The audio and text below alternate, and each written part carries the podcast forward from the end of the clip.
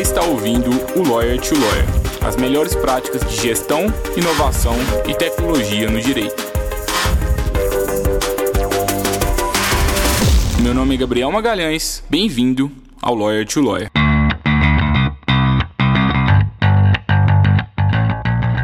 Olá, advogado, olá, advogada, seja bem-vindo, seja bem-vinda ao episódio 60 do Lawyer to Lawyer, podcast da Freeló. É um prazer estar fazendo esse episódio 60 com você, Moniz.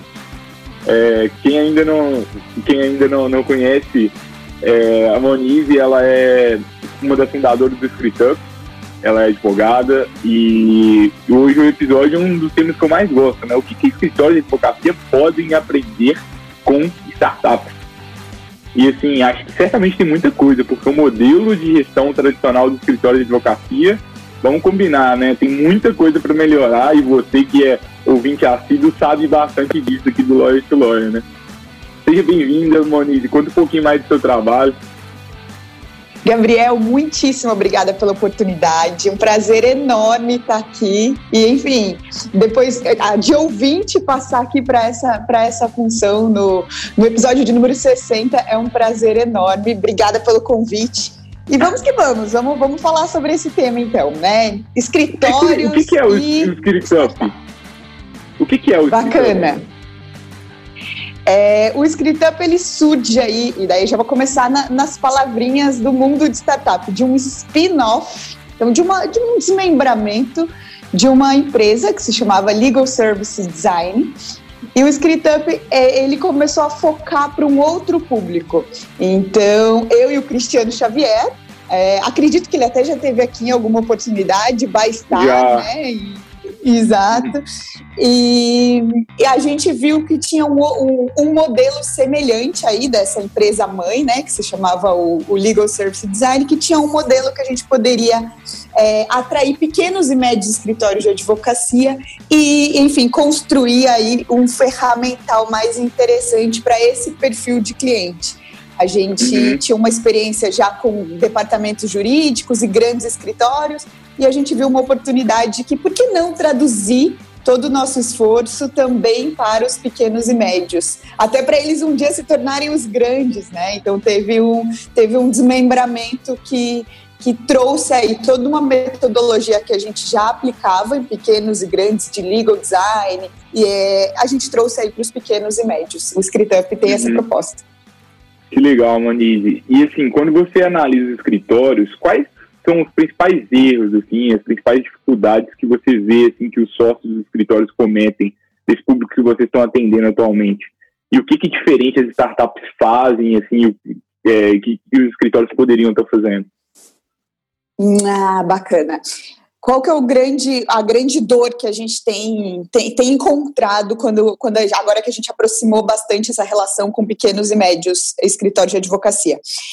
É, a gente, enquanto advogado, a gente foi condicionado muito na parte técnica, né? Então a gente sabe bater nas portas uhum. do judiciário, sabe pedir o direito. Então é, é, a nossa formação é, é essa, né?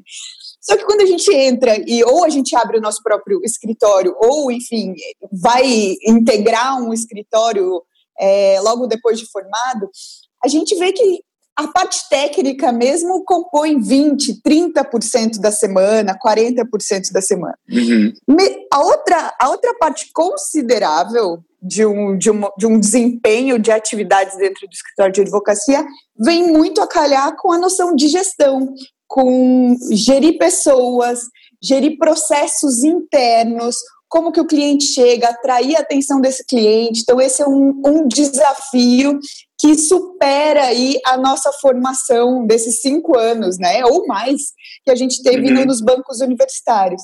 Então, acho que um gestor de, de, um, de um escritório, ele, ele, quando ele se vê diante dessa situação, ele acaba sendo reativo, ou porque ele replica maneiras que ele aprendeu quando ele estava no estágio, quando ele via o chefe dele fazendo daquela forma, ou ele já entra numa estrutura que, enfim, ninguém se questionou porque é feito daquela forma. E não é mudar só por mudar, pelo, enfim, pela novidade, mas é um mudar com, com, com estratégia, com inteligência aí para ter uma maior produtividade, enfim, ter práticas inovadoras que no fim do mês pode configurar aí num, em maiores resultados, até mesmo financeiros, sabe? É, nós temos grandes juristas, né, mas muitas vezes pessoas ali que são muito boas ali tecnicamente, indiscutivelmente, né, ótimas pessoas que, ótimos advogados que fazem audiências, petições muito boas, é, tem artigos sobre o, sobre o tema de sua especialidade, mas às vezes estudaram tanto aquilo não dedicaram nem um pouquinho da parcela de tempo a aprender outras coisas importantes, né? Porque um escritório é um negócio, querendo ou não, a gente está lidando com pessoas, é uma organização, e, mal ou bem, eu gosto muito de ver o escritório, não sei se você concorda com essa visão, mas como uma empresa que presta serviços. Só que no caso são serviços jurídicos. Então, assim, assim como uma empresa que que presta qualquer outro serviço, a gente tem que cuidar de, de toda a experiência do cliente, temos, temos que cuidar de toda a experiência dos colaboradores da equipe, para que a gente consiga manter todo mundo motivado e também os clientes satisfeitos, né? Muitas vezes eu posso até entregar a melhor petição do mundo para o juiz. Só que se eu não fizer uma boa gestão de expectativas com o meu cliente, ele vai acabar insatisfeito no final, né? Exatamente. No fim da história, eu acho que a gente tem que sempre lembrar que essa relação cliente advogado, né, é, cada vez mais ela tem que ser olhada não só pela mera entrega, e que já é uma senhora entrega, né, de, do serviço técnico, do serviço jurídico, mas também numa relação de, de confiança, de segurança, como você alinha expectativas, como muito bem você colocou, assina embaixo. Acho que é uma empresa, e quanto mais o escritório, quanto mais cedo ele se ligar né, os gestores dos escritórios se ligarem que, que ele tem que funcionar assim como uma empresa de serviços jurídicos, acho que as coisas vão deslanchar mais rápido. Então, a, a, concordo totalmente aí com a sua afirmação. É, e eu acho que aí é uma diferença, né, é, entre o escritório que ele só entrega petição e o escritório que entrega confiança, o escritório que entrega confiança, esse escritório ali, ele está ele está criando ali um nicho para ele, ele vai, ele vai conseguir criar uma experiência muito diferenciada do mercado e tem muito mais chance de se destacar, né? Sem sombra de dúvidas. Tanto é que quando a gente analisa um escritório de advocacia, pensando, né, se a gente está colocando aí como empresa um business plan, como nas startups a gente costuma usar bastante também, mais uma da, das sopinhas de letrinha que a gente, do, do dicionário de startup que a gente costuma e inserindo dentro do, do escritório de advocacia, nesse plano de negócio, a proposta de valor, a gente às vezes não vende uma petição, a gente não vende um recurso ordinário, isso é o fim. O que a gente vende, a gente vende segurança. A proposta de o valor que a gente entrega para o nosso cliente é segurança, é confiança, seja essa segurança jurídica ou uma segurança emocional. O seu cliente sabendo que, nossa, que bom, contratei um profissional e, e, você aí, enquanto advogado, enquanto escritório, conseguir demonstrar esse valor, o, o, o cliente vai dormir muito mais calmo, muito mais, enfim, a, uhum. o vínculo vai ser estabelecido de uma forma muito mais interessante, né? E esse é o diferencial. Quem consegue fazer essa entrega de valor, de confiança e de segurança é quem entende que às vezes é, enfim, está em outro patamar, consegue aí, é uma questão de tempo colher bons frutos. Moniz, mas assim, é, acho que nesse momento, assim, acho que todo mundo que está escutando aqui agora concorda assim, com essa visão, assim, poxa, faz sentido realmente, seria legal a gente fazer isso, mas como que eu faço isso na prática, assim, como que as startups fazem na prática e como que o escritório pode fazer isso na prática? Porque eu, na, na, na minha realidade eu estou tão assim assoberbado com tanto serviço, tem que fazer audiência, tem que fazer petição. Aliás, a audiência agora virtual, né, na pandemia, está consumindo menos tempo. Mas, poxa, tem tanta coisa para fazer. Como que eu paro para pensar em inovação, para pensar em gestão, para criar uma experiência diferente para os clientes do meu escritório? E, ótima, ótima pergunta. O como, né? Em, meios práticos, como que a gente sai aí dessa proposta de valor e executa essa, essa ideia? Eu, eu costumo falar, e enfim, vou fazer só uma, uma, uma, uma rápida, um olhar assim pelo próprio termo startup. Eu acho que, não sei, na, na, minha época, década de 90, assim, na juventude, quem tinha uma banda era uma coisa cool, né? Todo, todo, todo jovem queria ter uma banda de música, enfim, a, a, o pop music estava ali. Hoje em dia, a gente fala, quem tem uma startup é, é a banda da, da, década de 90, sabe? O começo dos, dos anos 2000. Parece que startup, enfim, muitas pessoas criaram esse termo, nem todo mundo entende qual é o real significado dele. Tanto é que a gente gosta de fazer essa diferenciação que não é um mero modismo, não é uma mera, ah, agora eu vou falar tudo em inglês, muito pelo contrário. É uma metodologia, uma estrutura de construção de empresas. E se a gente está colocando os escritórios de advocacia como empresas, e, e é importante que ele também tenha esse olhar, que ele funciona como uma empresa mesmo, criar uma empresa numa metodologia, como se fosse uma, um, um, molde é, dessa, dessa condicionante de startup faz com que você tenha crescimentos mais rápidos. Porque startup uhum. nada mais é do que um, uma, uma fase de uma empresa de tecnologia que por, por ela ter custos reduzidos, custos diminuídos e potencial de escala muito grande, ela consegue crescer muito rápido. Então a gente sabe que a gente vende serviço jurídico, a gente sabe que enfim, e, e, estão aí no mercado algumas legal techs, então algumas startups que podem dar um ferramental de tecnologia que vai de alguma forma diminuir aí meus custos fixos, seja aquele custo manual mesmo de tempo de buscar aí qual é o, o status de um, de um processo, de saber exatamente, sabe aquelas atividades mais operacionais? Uhum. Então, talvez a tecnologia consiga diminuir esse tempo gasto, diminuir seus uhum. custos fixos, suas despesas de pessoal, inclusive, porque podem te diminuir. E você consegue ter um potencial de pensar nas atividades intelectuais, pensar em como criar maneiras, e daí a grande sacada da inovação, o que a gente faz com os nossos clientes, maneiras para você cada vez mais empacotar esses serviços de maneira ao seu cliente perceber valor e confiança, mas num, num modelo escalável. Então, acho que esse é o grande, o grande, quando a gente traduz e fala seu escritório, sua startup, é por aí que a gente quer chegar. Diminua seus, suas atividades operacionais, foque nas atividades intelectuais e com escala. E uhum. como? Como que a gente faz isso na prática? Como que a gente pode terminar essa conversa aqui, algum, algum advogado que esteja assistindo a gente aqui, e e, e comece já a aplicar isso. Foque aí duas semanas da sua agenda. Comece aí na próxima segunda-feira que você tiver. Aí é, é interessante fazer de segunda a sexta, de segunda a sexta. Então, duas semanas aí de atividade.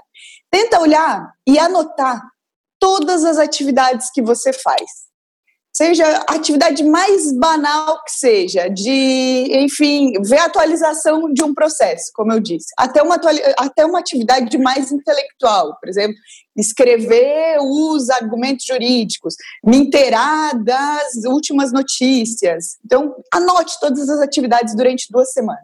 No final dessas duas semanas, tente ver e separar o joio do trigo, acho, Gabriel, que é muito interessante uhum. quando o advogado, ele mesmo já vem com esse diagnóstico feito, acho que demonstra um nível de maturidade legal. Tente ver quais são as atividades operacionais que você fez durante essas duas semanas e quais foram as atividades intelectuais que precisou de um cérebro humano ativo para essa atividade acontecer. Separando isso e percebendo, poxa, acho que eu fiz como eu falei em porcentagem, 40% dessas duas semanas foi de atividade intelectual, 60% foi de operacional. Bom, vou tentar diminuir isso aí. Como que eu posso diminuir? Deixa eu ver no mercado, eu acho que você vai muito mais assertivo, você enquanto advogado, muito mais assertivo, ver no mercado quais são as empresas que podem te auxiliar a diminuir essas atividades operacionais. Então você vai testando, vai conversando com elas, eu acho que essa é a nossa primeira fase. Todo escritório que chega para a gente, a gente pede esse diagnóstico, porque é muito importante ter esse nível de consciência. E não só para um advogado, tenta fazer com a sua equipe toda essa análise de 14 dias, né? A depender do, do perfil do escritório. É muito interessante essa, essa separação. Eu acho que é por aí que se começa a construir uma, um escritório que funciona como uma, uma, uma startup. Muito legal você estar tá trazendo isso, é, e acho que talvez somando o que você trouxe, eu acho que às vezes a gente precisa também ressignificar um pouco as atividades. Porque às vezes eu acho que determinada atividade que eu faço assim, advogado em geral é muito centralizador. Por quê? Porque o erro na, na advocacia, ele custa muito caro, a gente não pode errar, a gente não pode perder um prazo, a gente não pode entregar uma petição ruim. E por isso, muitos sócios de escritórios acabam controlando muita coisa é, neles mesmos, né? Porque senão, se eu passo para alguém, a pessoa me decepciona, não fica tão bom. É, mas se eu controlo demais as atividades em mim, eu não consigo crescer. Eu, e aí eu estou na contramão do que essas metodologias das startups elas, elas trazem, né? Porque uma metodologia de startup pressupõe que eu quero escalar, que eu quero é, fazer com que eu seja mais substituível e eu consiga delegar mais. Então, acho que é legal a gente significar tarefas e eu acho que é legal também a gente pensar não só em atividade intelectual, mas também no que, que gera dinheiro para o meu negócio no final do mês. Gera dinheiro no final do mês para o meu negócio eu captar cliente? Quanto tempo dessa semana que você gasta captando cliente? É, eu já falei com muitos escritórios de advocacia e alguns sócios, essa frase é comum, eu gosto bastante dela. Eles falam o seguinte: cliente não dá aqui dentro, não, gente. Para buscar cliente, eu tenho que ir lá fora buscar, eu tenho que sair daqui do escritório, e isso é um conceito muito de startup, né? Saia do prédio, pega o telefone, liga para as pessoas, vai em eventos, é, conversa com, com pessoas, produza conteúdo. Quanto de tempo que você gasta com questão estratégica? E aqui na Freeló a gente acredita muito que, por exemplo, muitos advogados acham que, poxa, fazer uma petição é muito estratégico, é muito intelectual. Será que é? Uma petição muitas vezes é parte do operacional. Aqui a gente acredita que talvez é mais importante que você cuide da orientação jurídica do caso e revise as petições e garanta o controle da qualidade. É, isso é muito mais importante do que você fazer uma petição do zero.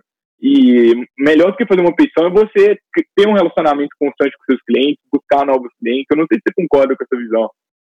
Totalmente. Tanto é que a nossa fase 2 pós-diagnóstico é exatamente é, esse olhar daí para a cifra, né? Para os resultados financeiros. É, super concordo, acho que cada vez mais, e, e, as startups têm muito esse modelo né, de construção e de formação até do, desse potencial cliente até ele virar cliente, né? Então tem todo um funil ali de conscientização a ser trabalhado até a conversão. Então acho que é, o, é super interessante. Quanto mais a gente, se você é, enfim, se dedicou e você profissionalmente, tecnicamente é bom é uma questão de tempo, é só o mundo saber que você é bom. Então, por isso você precisa gastar sola de sapato. E, enfim, ter um exercício também, que, que às vezes não é todo o perfil de advogado que gosta, então é legal quando faz uma gestão interna de pessoal nesse sentido, mas tem uma, uma parte ou da equipe ou do tempo semanal para se para se olhar aí como, como conscientizar esse, esse potencial cliente, como criar novos canais para esse cliente chegar. Acho que estamos super alinhados, Freelaw e Scriptap, acho que é, o, é, é, por aí, sabe? Então, quanto antes as pessoas começarem a aplicar e ter essa consciência, mais, mais rápido os frutos vão ser colhidos da melhor forma possível. É, porque não adianta, às vezes o escritório é excelente, tem juristas excelentes, mas ninguém sabe que esse escritório é excelente. É, vou dar um exemplo, por exemplo. Eu acho que o produto da Freeló é excelente, mas talvez se a gente não estivesse fazendo esse podcast, da, da, mesma forma que eu acho que o produto da ScriptUp é excelente, mas se a gente não estivesse produzindo conteúdo, talvez você não ia conhecer esse produto é, e agora você está conhecendo. É, e da mesma forma, pois eu produzo um conteúdo, as pessoas podem conhecer o seu escritório. A grande maioria das pessoas que consomem seu conteúdo não vão se tornar seu, uh, seus clientes. E você gera valor para essas pessoas mesmo assim. É, mas uma parcela ali pequena acaba se tornando seu cliente você vai fazendo mais negócios. Então é testando diferentes canais que a gente consegue criar uma estrutura eficiente para que a gente consiga crescer, né? E é, eu vejo muitos escritórios assim que, ah, eu não tenho cliente ou eu queria captar mais cliente, mas gasto o tempo inteiro só fazendo petição ali, o cliente não vai aparecer na sua porta, não. Eu, posso até ganhar uns clientes boca a boca, que é muito legal, mas existem formas éticas que a gente pode sim buscar e adquirir clientes, né? Exatamente. Acho que quando a gente entende, né, e tem muito também do tanto da escola tradicional de negócios quanto a escola mais inovadora, que é essa pegada de startup. Quando a gente entende que o cliente é o chefe, né? Sem cliente aquilo não sobrevive, é o cliente que oxigena a máquina e o organismo, né? Seja do seu escritório, seja da sua empresa. Então, cada vez mais essa e está vindo, né? A centralidade no cliente, como deixar ele cada vez, como formar esse cliente, porque ele, ele passa de potencial cliente até cliente. Então, como fazer essa, essa conscientização? Então, acho que eu, são premissas extremamente importantes aí para o profissional do, do século XXI. Uhum. E, assim, Moniz, pela sua experiência, é, você tem dicas assim, de, de, ferramentas, estratégias comuns que são aplicadas para escritórios de advocacia que estão querendo sair do zero a um, assim, estão querendo não tenho nada, nem, nem não me considero tecnológico, tenho, acho, até que eu tenho dificuldade com tecnologia. Como que eu saio desse estágio de um pouco de descontrole é, para chegar em algo mais organizado, mais orientado a dados e dentro da inovação?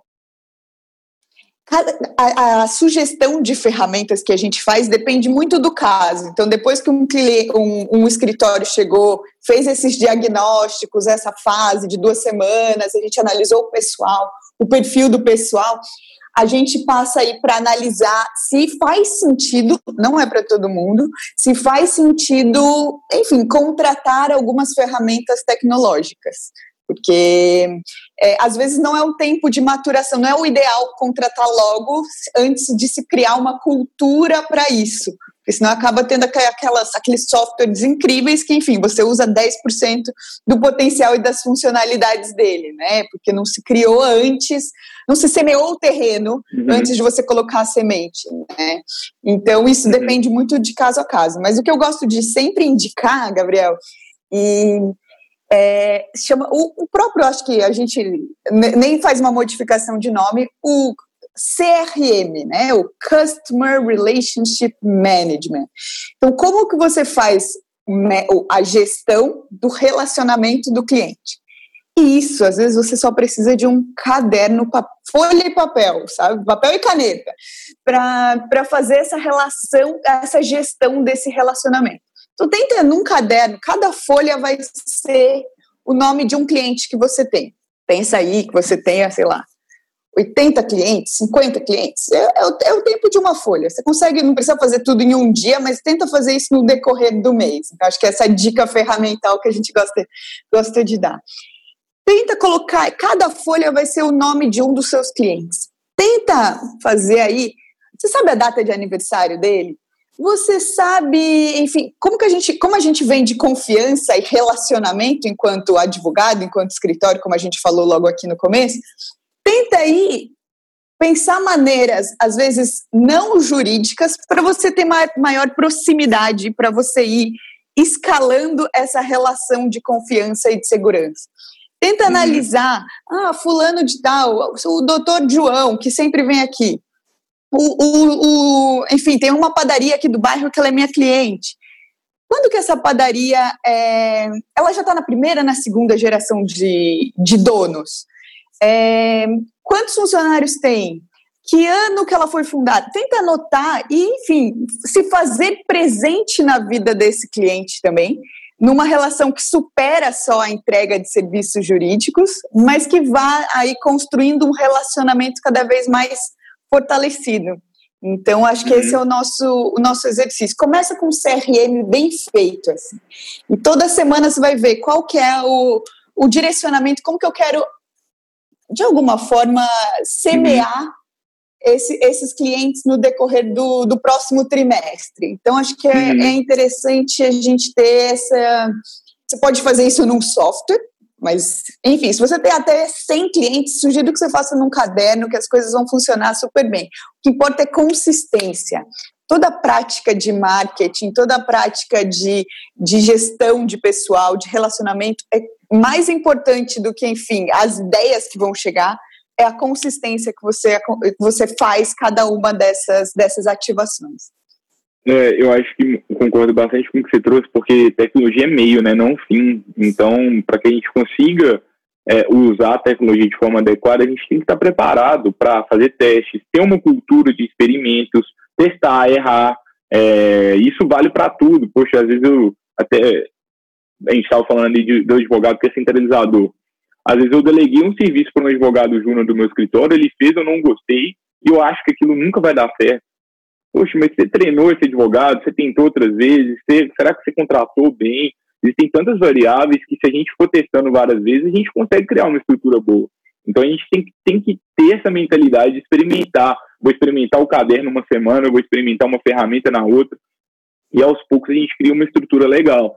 E acho que tudo começa assim, é, com básico mesmo, feijão com arroz bem feito, ele leva escritórios assim é, para um patamar bem diferenciado, porque poucas pessoas fazem o feijão, o feijão com arroz bem feito. Então, entender bem, acho que as métricas do negócio, entender quantos clientes seu escritório tem, quantos processos o escritório tem, ter tudo organizado mesmo, quantas reuniões que cada advogado faz, quantas petições cada advogado faz. Se a gente souber isso, a gente já tá, já vamos saber melhor ali aonde melhorar, né? Porque tudo que não é medido não pode ser melhorado. Então, acho que a primeira fase é a gente entender bem ali quais são os principais gargalos do escritório com base em números, que a gente vai saber aonde focar. Também acho legal a gente criar os processos mesmo do escritório, tanto os procedimentos internos, né, de execução de serviços jurídicos. O que, que acontece é, quando o cliente entra no escritório? Ele passou a documentação, a secretária digitaliza os documentos, insere na pasta, e aí o advogado X faz o serviço, entrega para o coordenador revisar, ele revisa, envia para outro advogado aprovar. Você tem todos esses procedimentos bem definidos, eles eles estão gerando valor para os seus clientes, é, e aí aos poucos a gente vai conhecendo novas ferramentas. É, eu, eu acho que assim, a tecnologia é meio não é fim, mas ao mesmo tempo, se eu não conheço as tecnologias que existem, às vezes eu estou ali é, dando, dando murro em, em ponta de faca, fazendo uma coisa ali que dava para fazer de uma forma muito mais fácil. Então, poxa, só de você conhecer o conceito de CRM aqui que a Monize trouxe, talvez você já pode ir além assim no seu escritório. Então, acho que é, é legal você dar uma olhada, é, centraliza o olhar na sua realidade e depois vai, vai se abrindo a possibilidades. E sempre que você vê alguma tecnologia, testa. Você não perde nada em testar, se você souber testar com segurança, eu acho. Acho que eu falei muito, né, Bonito? Eu adorei. E essa noção de errar rápido, né, Gabriel? Acho que isso vem muito dessa noção também de, de startup. Se permita errar num ambiente ali que você minimamente seguro, mas a importância do risco num ambiente seguro e de forma rápida, porque senão a gente vai planejando muito e quando, enfim, espera ali a grande contratação da tecnologia ou de um software, qualquer coisa, é, você ainda não está pronto porque você não construiu a cultura. Então, permita-se testar. Eu acho que é, é, é, bem por aí o que você ratifica, assina embaixo com duas vias no cartório, o que você é, Esse negócio é rápido engraçado, porque quando eu converso com alguns escritórios de advocacia sobre a proposta de valor da Freeló, né, a gente permite que escritórios deleguem petições para uma equipe remota. Aí as pessoas falam comigo assim, Gabriel, mas eu vou contratar um advogado online, isso é muito arriscado? Assim, mas por que, que é arriscado? É claro que é arriscado, pode dar errado, é, a gente está lidando com a relação entre pessoas, mas se der errado, você contrata outro, você, é, é você vai sabendo o que está dando errado, o que está dando certo, e aos poucos você consegue criar uma estrutura eficiente. Às vezes é muito mais arriscado eu fazer uma decisão ali é, mais definitiva ali com o meu escritório, fazer um investimento maior, é, achando que aquilo é a bala de prata. Se a gente faz pequenos experimentos, qualquer solução pode ser legal para o seu escritório. Agora, poxa, amanhã a Monize falou do CRM, então amanhã eu vou aplicar o CRM em todos os meus clientes, vou fazer uma coisa muito grande para o meu escritório. Aí o risco é muito grande, mas se eu começo com pequenas é, células ali de experimento, começo com 10 clientes, testo, vejo se deu certo, se deu errado, a chance da gente acertar é maior. Sem sombra de dúvidas. R pequeno, R rápido, aprenda com, esse, com esses erros, que acho que é, é, é, importante. Você já vai sair na frente de muitos outros escritórios e de muitos outros advogados. Muito legal, Monize. Eu estou gostando bastante do papo aqui com você. Acho que a gente podia ficar aqui muito tempo. Tenho certeza que gerar bastante valor para os colegas. Mas queria saber, assim, é, algum, para quem não sabe muito sobre o tema, alguma indicação de onde estudar, livro, curso, é, e também se você tem algum recado final para os colegas advogados e advogadas que estão nos escutando. Escutando, vendo e lendo, né? Porque agora esse podcast está tá em diferente formato, eu estou me acostumando ainda também. Que ótimo, que bom. Não, isso é bom. Quanto mais canais, mais, mais acesso, todo mundo, mais pessoas podem ter esse conteúdo. Exatamente, importantíssimo. É, quanto a, a, dicas de, de cursos, gosto bastante tudo que a Filter Law tem feito, acompanho bastante todo o material que a Freelaw também faz, então acho que ficar atento, assinar boas newsletters, eu acho que é fundamental, principalmente para você oxigenar as ideias, saber das ferramentas. É, quanto a livros, eu começaria para o básico, assim, acho que toda pessoa devia ler o Startup Enxuta, então, coloquem lá, já tem tradução para português, vale super a pena para entender exatamente.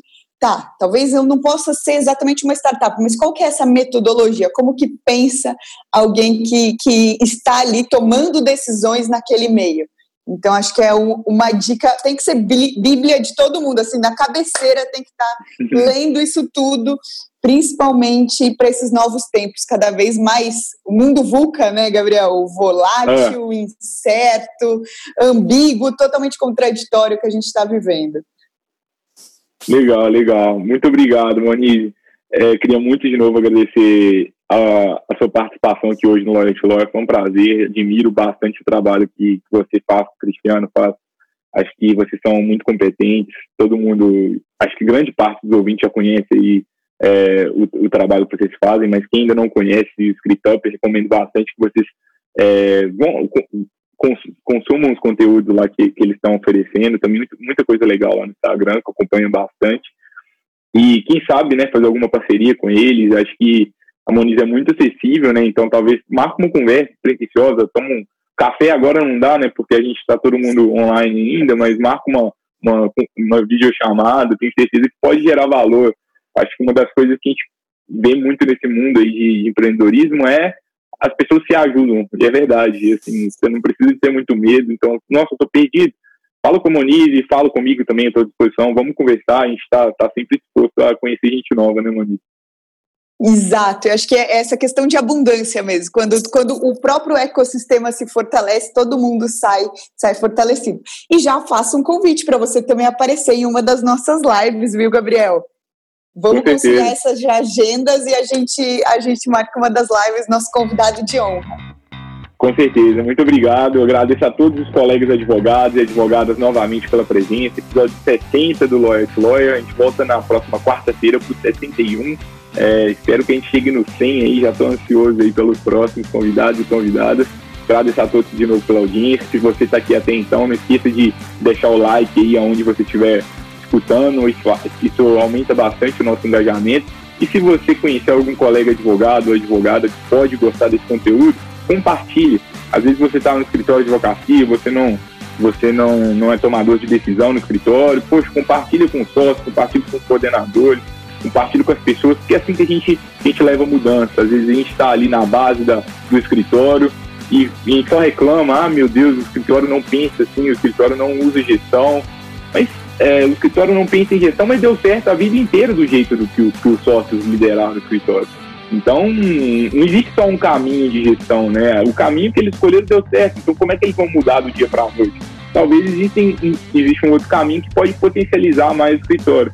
E isso passa muito por alinhamento. Então, eu acredito muito no modelo de inovação que vem de baixo também, desde que as lideranças apoiem. Então, acho que convite aí para todo mundo também, porque muitos advogados juntos, escritórios falam com a gente: nossa, mas eu não consigo inovar. Dá para inovar também.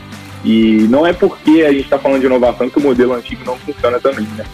Mas é isso, pessoal. A gente se vê novamente na próxima quarta-feira. Agradeço a todos de novo pela audiência. Até logo.